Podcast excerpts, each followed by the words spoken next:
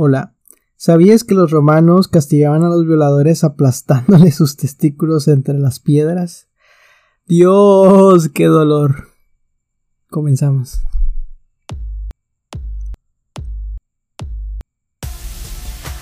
Hey, seas muy bienvenido a este nuestro segundo episodio de Polo Koalam. El día de hoy vamos a hablar sobre este tema bastante doloroso que a mí me ha pasado, no sé si a ti te ha pasado, pero sí. Vamos a hablar sobre la friend zone o la zona de amigos. Ese lugar feo donde, ay no, a nadie le deseo que esté. Recuerda, soy Jorge y una vez dicho esta pequeña introducción, pues vamos al grano. Primero que nada, quiero saber qué es, o quiero que sepan ustedes qué es la friend zone o por su traducción en español, la zona amigos. Vamos a llamarle que es el lugar donde están dos personas que sin darse cuenta uno de ellas está desarrollando más que amistad, está desarrollando amor, ¿no? Me imagino que ustedes audiencia en algún momento ha experimentado esta sensación de más que amistad.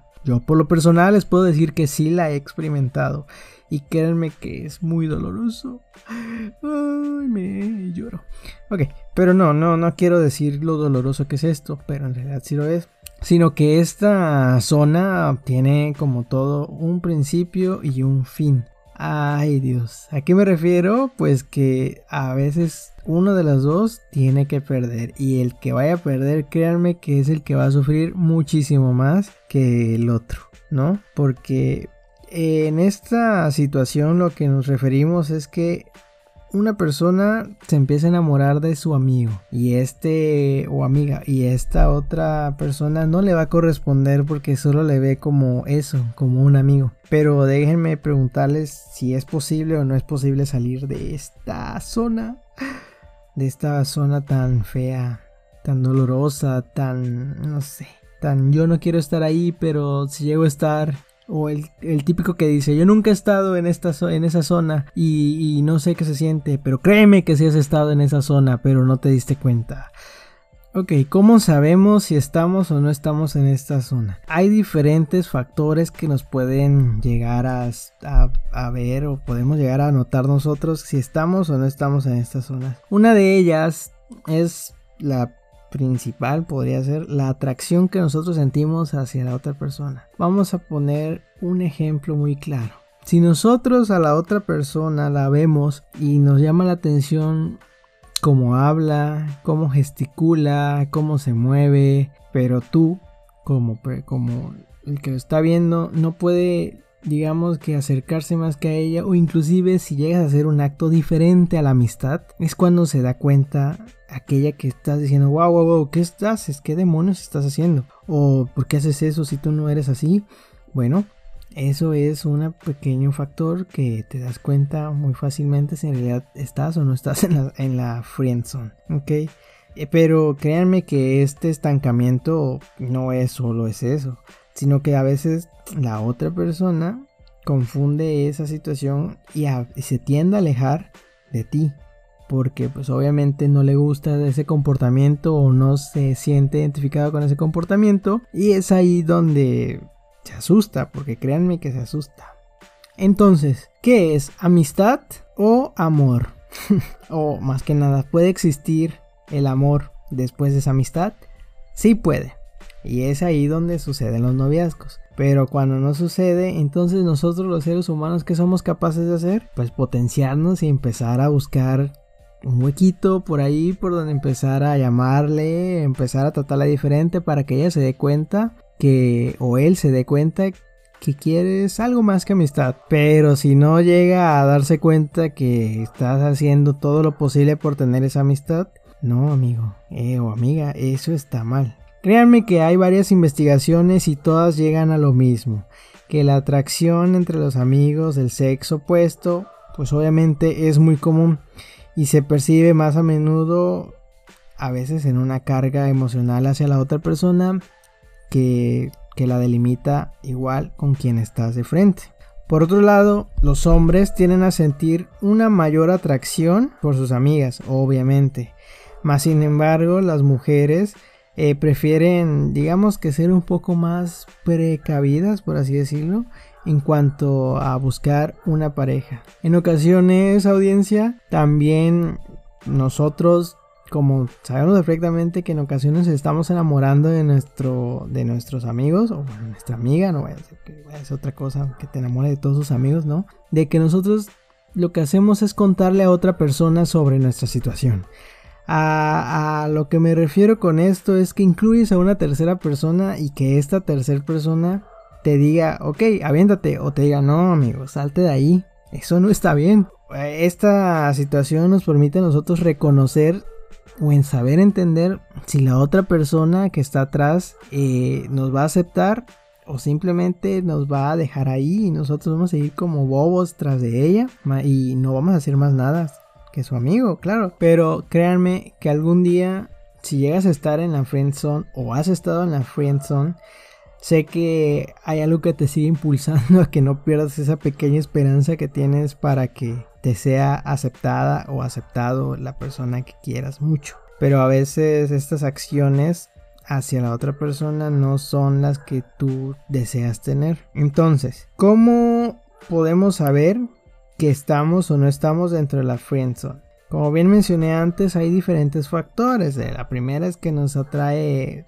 física y emocionalmente, pero también de que mm, somos más que nada como algo más que amigos. Digamos que como su, su pañuelo de lágrimas o su hombro de donde va a llorar.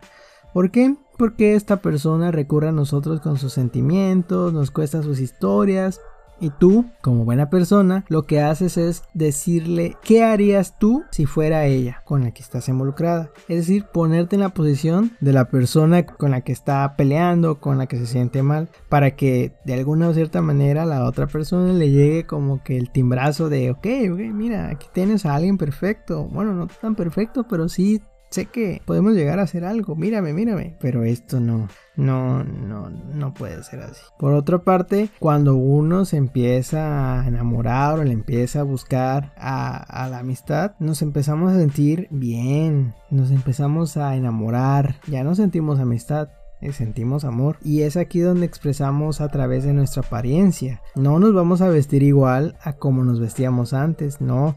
Nos vamos a poner que si nuestra ropita bien, que si nuestros zapatitos bonitos, que si el perfume rico que, que huele bien, que no ponemos en cualquier ocasión pero para traerla tal vez o para traerlo lo vamos a usar. Más que nada esto es lo que nos hace sentir que estamos dentro de la friendzone.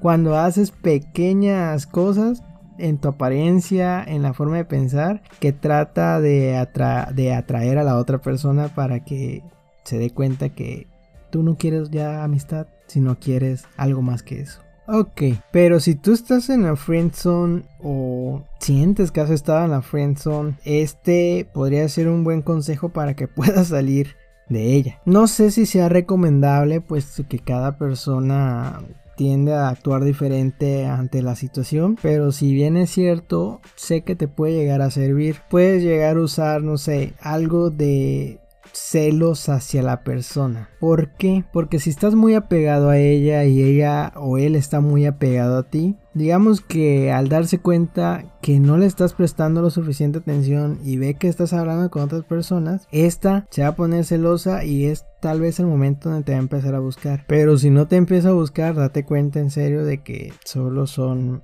eso, amigos. Entonces, digamos que los celos es un factor muy importante que te puede llegar a ayudar. Otro factor importante es que le muestres tus sentimientos así, tal cual, de pleno de cómo eres, de cómo te sientes, de qué piensas, de que cómo están tus sentimientos ahora. ¿Por qué? Porque eso te ayudará a ti a liberarte y a poder de alguna u otra manera salir de esa de esa presión que tienes hacia esa persona.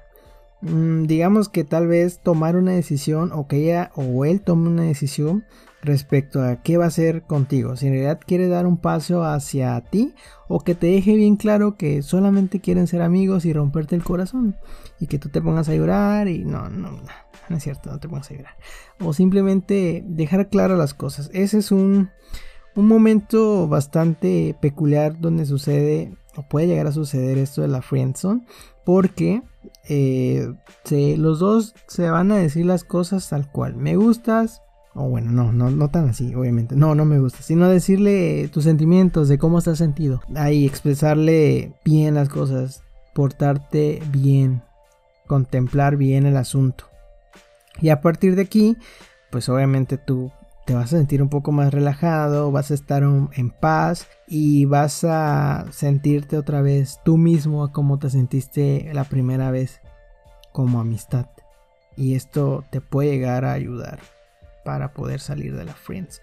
Entonces, si ya lograste confesártele, ya te escuchó, ya sabe cómo eres y te dice, ok, vamos a intentarlo, tómala esta zona de amigos o esa friend zone donde tú te encontrabas, ya no vas a estar ahí.